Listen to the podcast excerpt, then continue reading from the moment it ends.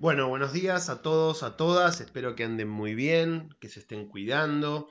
Y en esta nueva edición de este podcast en cuarentena, quería hacer un poquito hincapié, ya que nos adentramos en, en la historia de la Edad Media, cómo se modifica el, el mapa europeo de la antigüedad al pasaje a la Edad Media. La Edad Media para la historia de Europa es muy importante. Porque Europa, por así decirlo, comienza y se constituye el concepto de Europa durante la Edad Media. Esto es sumamente importante a la vez que interesante.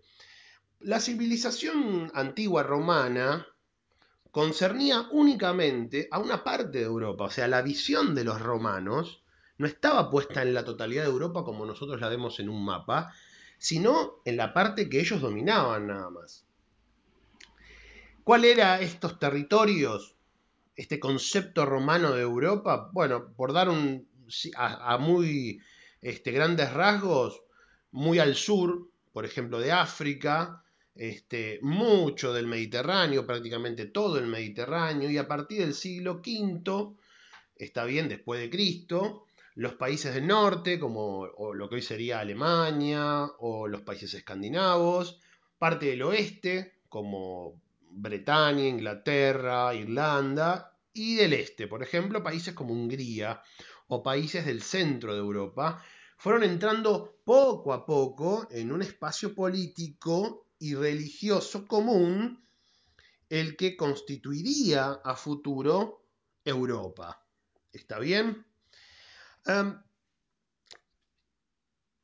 partir de este momento, es decir, a partir de la caída del Imperio Romano, eh, los nuevos habitantes de, de, lo que iba a ser la futura Europa se agrupan en colectividades y se establecen en territorios de los que surgirían las posteriores, mucho posterior, las naciones, encabezados en su gran mayoría de las veces por un personaje nuevo muy importante, del que en algún momento volveremos a hablar seguramente, que es el rey.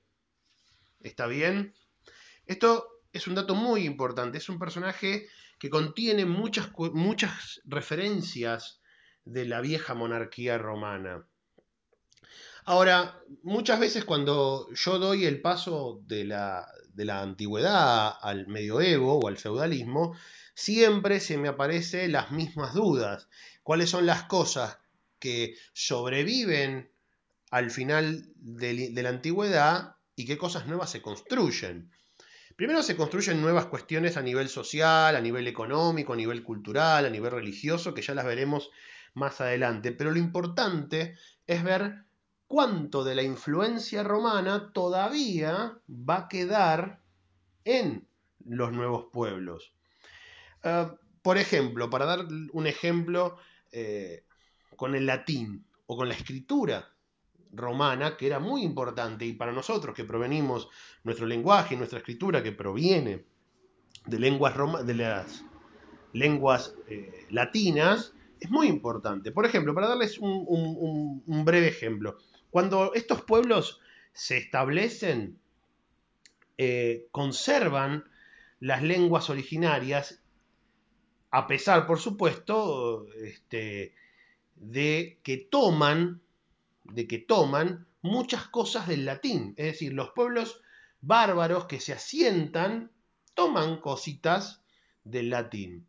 El latín, por ejemplo, se convierte en una lengua que culturalmente este, va a seguir siendo utilizada como lengua escrita, por lo menos, por lo menos, hasta el siglo XV, cuando eh, otras formas de escritura, otras formas de lenguaje empiecen a ganar más espacio.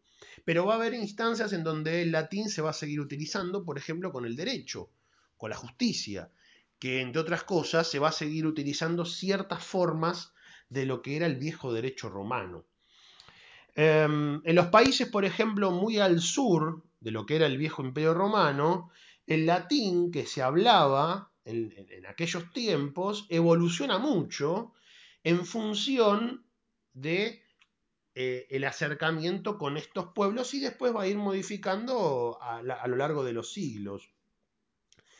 Por ejemplo, eh, muchas de estas conexiones entre los pueblos germánicos con las influencias del latín del Imperio Romano van a ser o van a generar el nacimiento de las lenguas romances, por ejemplo, el francés, el italiano, el español, el portugués, y por supuesto, entre otras, hay lenguas menores en términos de, popularidad, pero lenguas que tienen también un arraigo que son poco conocidas, como por ejemplo el rumano. ¿Está bien? Eh, bueno, espero que les haya servido este pequeño, este pequeño audio, perdón, este pequeño aporte a lo que es el entendimiento de esta época. Por supuesto, nuevamente, cuídense, cuiden a los otros y nos estamos viendo en el próximo podcast. Un abrazo.